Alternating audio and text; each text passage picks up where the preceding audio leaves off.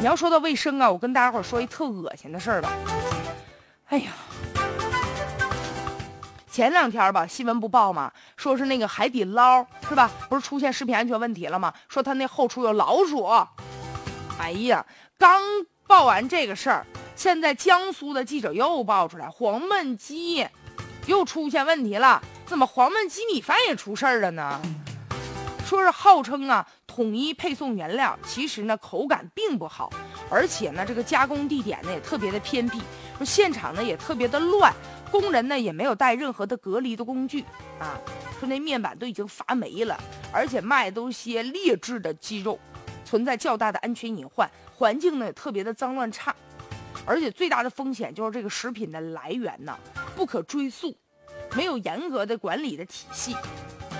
而且老板说了，山东啊、江苏好多地方的品牌的黄焖鸡的经营店都是从他这儿进的原料，但是正规的商家人用的确实是鸡肉，您知道吗？贼特别可怕的就是无证的加工点，有可能生产的根本就不是鸡肉，你吃到嘴的你都不知道是什么肉，有可能是病死的鸡肉，还有可能是猪肉，但也有可能是其他的肉类，就更便宜的呗。然后加上那种添加剂，你吃不出来。而且黄焖鸡米饭，你要知道它那个汁儿啊，那个味儿是不是特别浓？哎呀，所以啊，现在这个事儿一曝光，很多网友又感慨：原来你说中午的时候十块钱左右吧，是吧？十五块钱的咱吃顿黄焖鸡米饭，现在你说怎么这么多的这个食品安全发生了？你说让人多担心，我们吃点啥好啊？有的时候吧，这个企业呀，你要真拿这个顾客当上帝吧，就不要突破这食品安全的底线，对吧？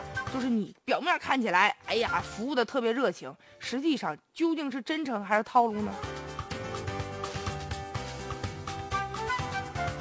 其实原来也曾经报过，就是原来也有。你比如说卖过这个假羊肉、假牛肉的那时候，不就有那个什么用廉价的动物的肉，然后冒充的吗？就最恶心的是听说过这个什么用猫肉、老鼠肉制作的，所以现在吧，咱也不好去判断，我不能用我的嘴去判断它是什么肉啊，是吧？所以说现在这个江苏的这个主管部门啊。现在也在说了，就针对呢专门店铺供货加工呢冷冻食品的作坊处于呢监管的空白的状态，所以问题不太好发现。但这种说法绝不可能啊，不应该成为这个推卸责任的一个理由和借口。鸡肉好坏还分不出来吗？是技术达不到啊，还是自己说在工作当中有疏漏啊？所以既然已经是监管空白发现了，那就弥补这空白呗。